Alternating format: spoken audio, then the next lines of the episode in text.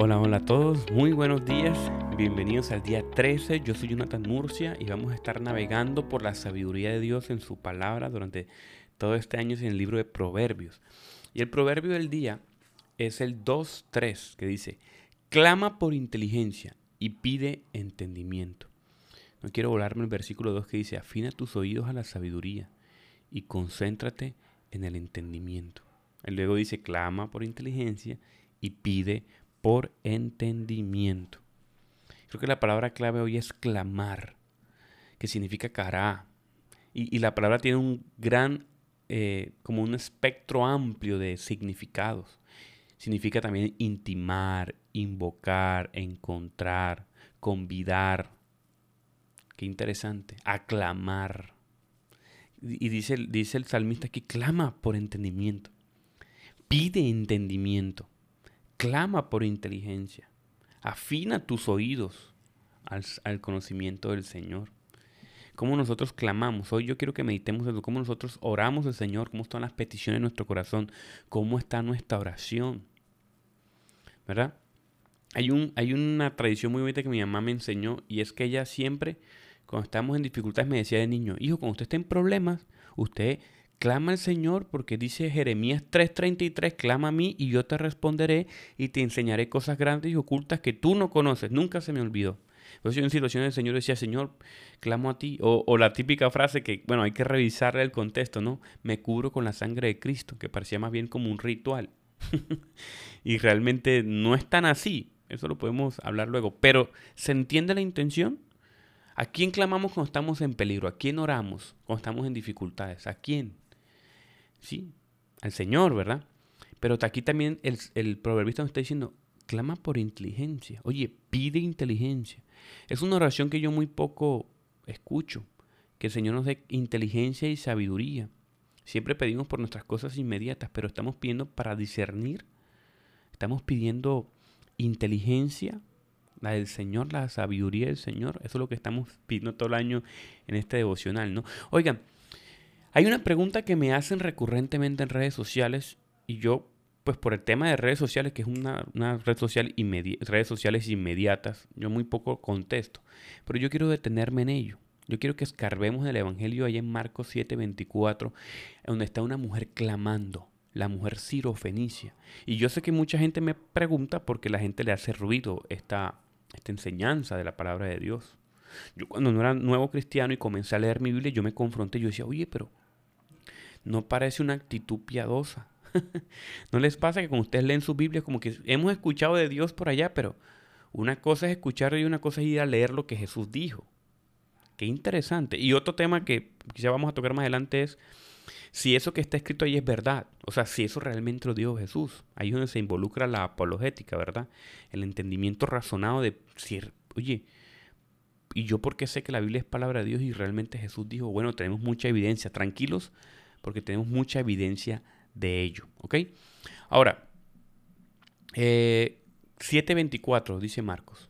Dice, Jesús se marchó de allí y se fue a las regiones de Tiro y Sidón. Se alojó en una casa. Y no quería que nadie lo supiera, pero no pudo evitar que la gente se sentara, se enterara que estaba allí. Cuando lo supo, una mujer que tenía una hija poseída por un espíritu inmundo fue inmediatamente y se arrojó a sus pies le pidió que expulsara de su hija el demonio. Era griega, Ciro Fenicia de nacimiento. Jesús le dijo, primero tienes que dejar que se sacien los hijos, no está bien quitarles a ellos el pan que les corresponde para echárselo a los perros. Y ella dijo, es verdad, contestó ella. Pero también los perros comen debajo de la mesa las migajas de pan que tiran los niños. Jesús entonces le dijo, por lo que has dicho, vuélvete en paz, ya ha salido de tu hija el demonio. La mujer se marchó y encontró a la niña acostada en la cama, ya libre del demonio. Qué interesante. Uno dirá, oye, pero está un poco como descortés Jesús aquí, ¿no? bueno, vamos a darle contexto para entender, ¿verdad? Cómo ella clamaba, la importancia, la respuesta del Señor. Vamos a entender el contexto. La Biblia tiene que estudiarse en su contexto para poder sacarle el provecho. Un amigo me decía que la Biblia es una gran mina de sabiduría insaciable, o sea, no tiene límite. Y la gente, y ahí hay muchos hermanos estudiando y escarbando y sacando tesoros de la Biblia. ¿Usted quiere ser sabio? escudriña la palabra de Dios que ahí hay una infinidad de conocimiento. Entonces, la escena, si usted mira bien, la escena de arriba nos muestra, parece una analogía porque la escena nos muestra cómo Jesús borra la diferencia entre los alimentos limpios e inmundos. ¿Sí? Parece entonces que aquí borra también un poco la diferencia entre judíos y gentiles, porque hay una apertura, ¿cierto? A los milagros que eran específicamente para el pueblo de Dios Israel, ahora se le da una sirofenicia, una griega. Qué interesante, parece que hay una relación ahí. También dice que algunos comentaristas dicen que, que esa época, ese, lugar de Tiro y Sidón era una promesa que Dios le había dado a su pueblo. Cuando se repartió en Israel, a, Josué, repartió. O sea que Jesús había llegado a ese terreno no solamente como a visitar, sino que estaba como reclamando su territorio. Algo importante, Israel nunca pudo conquistar a Tiro y Sidón por sus por, por, por, por cómo era geográficamente, era difícil de acceder.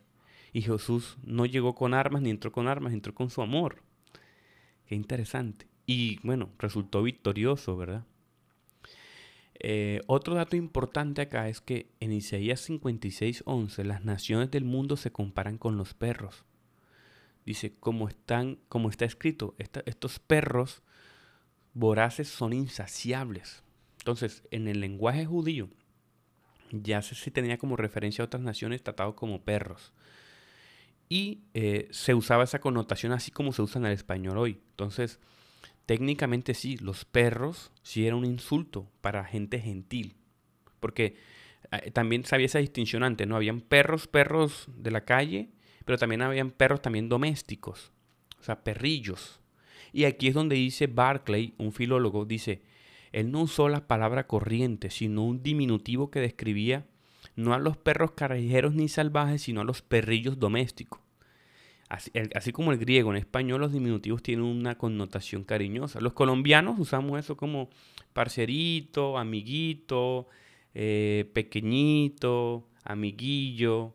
Nosotros usamos mucho esas expresiones y en griego también se hace esa distinción. Entonces, si uno, si uno lee eh, ese pasaje con el tono de uno ahora, uno dirá, bueno, eso es un insulto. Pero yo creo que nosotros conocemos muy bien la actitud de Jesús para, para entender que le pudo haber quitado, y es lo más probable que él ha quitado la amargura a la palabra, o sea, dejó la puerta entreabierta y la mujer lo vio. El, el, griego, como tenía esto en su lenguaje, miren, el lenguaje genera pensamiento. El griego es una persona que manejaba muy bien el lenguaje. Entonces la mujer y los griegos, por el lenguaje, estaban acostumbrados a discernir estos matices. Y por la respuesta que ella dio, porque viene acá, si alguien me dice eso, yo de una vez me ofendo, ¿verdad? Pero ella no, ella vio como la puerta entreabierta y enseguida se dio cuenta de que Jesús está hablando con una, pudo haber estado hablando con una sonrisa, ¿verdad? Y ella siguió tocando la puerta, siguió clamando al Señor.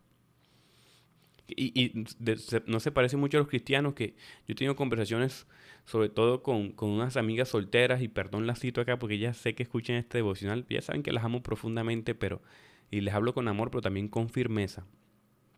A veces uno tiene unos deseos, ¿verdad? Unos deseos en su corazón ilegítimos y desde la voluntad de Dios. Y uno dice, ah, ya yo no voy a orar por eso porque Dios no me... ¿Por qué? ¿Por qué no orar por lo que desea tu corazón? Quizás hay una amargura en tu corazón, hay un resentimiento porque Dios no te ha dado lo que tú querías. Como dice Tim Keller, si supiéramos todo lo que Dios sabe, pediríamos exactamente lo que Él nos da. Esa frase es profunda. Hay que revisar nuestro corazón por, lo que estamos clamando, por lo que deseamos en tu corazón, porque quizás hay una frase que nunca se me olvidó, no recuerdo quién me la enseñó, pero decía, Dios destruye tus planes cuando los planes están a punto de destruirte a ti. Quizás hay algo en tu corazón por lo que tú has olvidado pedir por lo que deseas. Entonces, una oración recurrente para nosotros hacer es, Señor, guarda nuestro corazón y entiendo tu voluntad y tu soberanía y tu divina providencia porque si no se ha cumplido ese deseo que hay en mi corazón, es porque tú sabes algo que yo no sé. Tú puedes ver el panorama completo, yo no. Pero ahí está la puerta abierta como la sirofenicia. Pero lo más maravilloso de este pasaje, este pasaje no se trata de nosotros, se trata de una gran noticia. Y es que esta mujer simbólicamente representa el mundo gentil, a nosotros los que no somos judíos de sangre. Simboliza que nosotros se nos está dando el pan del cielo que los judíos rechazaron y arrojaron. Miren, los judíos, los fariseos, la nación rechazaba a Jesús. Y, y, por ese rechazo nosotros fuimos beneficiados. Ahora se nos corresponde esas grandes promesas. Mira lo que dice Santiago 4.2. Ahora volviendo al tema anterior. Desean lo que no tienen. Entonces traman y hasta matan para conseguirlo. Envidia lo que otros tienen, pero no pueden obtenerlo. Por eso luchan y les hacen la guerra para quitárselo. Sin embargo, no tienen lo que desean porque no se lo piden a Dios. Qué interesante para revisar nuestro corazón. Nuestro corazón está como el de la sirofenicia, la griega, la impía, el perrillo. O nuestro corazón está como el hijo malcriado que tienen que darme porque es que yo hago tales cosas. Qué interesante, ¿no? El Señor quiere estar con nosotros. O el, Señor nos puso esos deseos y Él quiere corresponder esos deseos. Pero ¿cómo estamos nosotros con nuestra relación con el Señor? Una vez alguien me recalcó, me decía, es que la fe cristiana es una fe de recompensas, o sea, como que yo me porto bien y tú me das el cielo. Y, yo pensaba, yo no, no, espérate, así no funciona la, fe cristiana. Eres salvo, el cielo lo tienes, ¿y qué vas a hacer con ello? ¿Cómo vas a responder a ello? ¿Con amor? ¿Con desidia? Qué interesante, ¿verdad? Hermanos, la palabra de Dios dice, clama a mí y yo te responderé y te enseñaré cosas grandes y ocultas que tú no conoces. Pongamos esta palabra en oración. Yo sé que a veces puede sonar ofensivo. E-, este devocional, yo este devocional no lo hago para simplemente para... Eh, muchos me dicen que para, para mostrar, que no sé qué, que no, no, no, hermanos. Este devocional es para exponer la palabra de Dios y la palabra de Dios es una espada de doble filo que confronta el corazón. Este devocional quizás no va a ser muy agradable a oído de algunos, pero es la palabra de Dios expuesta. Entonces no voy a pelear conmigo. Usted lea su Biblia, lea los pasajes que yo le di y revise su corazón. Revise su corazón. A mí también me ha metido dos latigazos esta palabra esta mañana.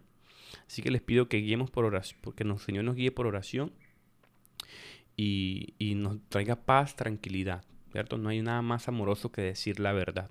Gracias Dios por tu palabra. Ayúdanos a tener inteligencia, Señor. Te pedimos por entendimiento, Padre amado Jesús. Yo te doy gracias por esta palabra esta mañana, Señor, porque tú nos convocas, como dice la palabra, cará, Señor, a que te invoquemos, a que hablemos contigo, Señor. Y yo soy un ferviente creyente de que tú accionas también en algunos momentos cuando tus hijos piden, Señor. Pero ayúdanos a pedir con sabiduría, no con envidia ni con rechazo, ni con esa suficiencia, Señor, que por nuestras obras, por lo que hacemos, merecemos, Señor. No queremos ser esos hijos malcriados, Señor. Tú sabes dar cuando nos corresponde, Señor. Y si no nos has dado, y si no nos das, Señor, es porque tú estás viendo el panorama completo, Señor. Y nos estás cuidando el corazón. Gracias, Señor, por destruir nuestros planes, por, por cuidar de, cuidarnos de nuestros deseos naturales, Señor. Te pedimos que nos des entendimiento y que clamemos realmente con intención y con amor, Señor. Que persistamos en oración, Padre amado Jesús por nosotros y por los nuestros, como aprendíamos ayer. La oración es de gran beneficio para muchos, Dios amado Jesús. Tu palabra nos dice que clamemos a ti, que tú nos responderás, pero dice que nos enseñarás grandes cosas. ¿Qué nos quieres enseñar, Señor? Te pido por esos deseos de mis hermanos, Señor, que quizás están eh, flagelados su corazón, Padre amado Jesús. Tú eres un Dios que sabe disciplinar, Señor, que sabe manejar los tiempos. Padre, nada, ningún padre le da a un hijo, Señor, algo que su hijo que a su hijo puede destruir o dañar o, ser de tropiezo, Padre. Tú sabes darnos, Padre amado Jesús. Yo te pido de manera especial por esos que están luchando con alguna enfermedad, que están clamando por sanación, Señor. Ayúdanos a confiar en tú, en tu justicia, Señor, y en tu amor y en tu soberanía, Padre amado Jesús, en tu supremacía, Padre amado. Ayúdanos en ello. Te pido por mis hermanos en el nombre de Jesús. Amén y amén. Hermanos, la pregunta del día. Yo sé que es muy confrontante, pero no se enojen, revisen su corazón. Cuando le pedimos cosas al Señor, ¿lo hacemos buscando su voluntad o solo satisfaciendo nuestros deseos? Meditemos en ello. Señor los bendiga.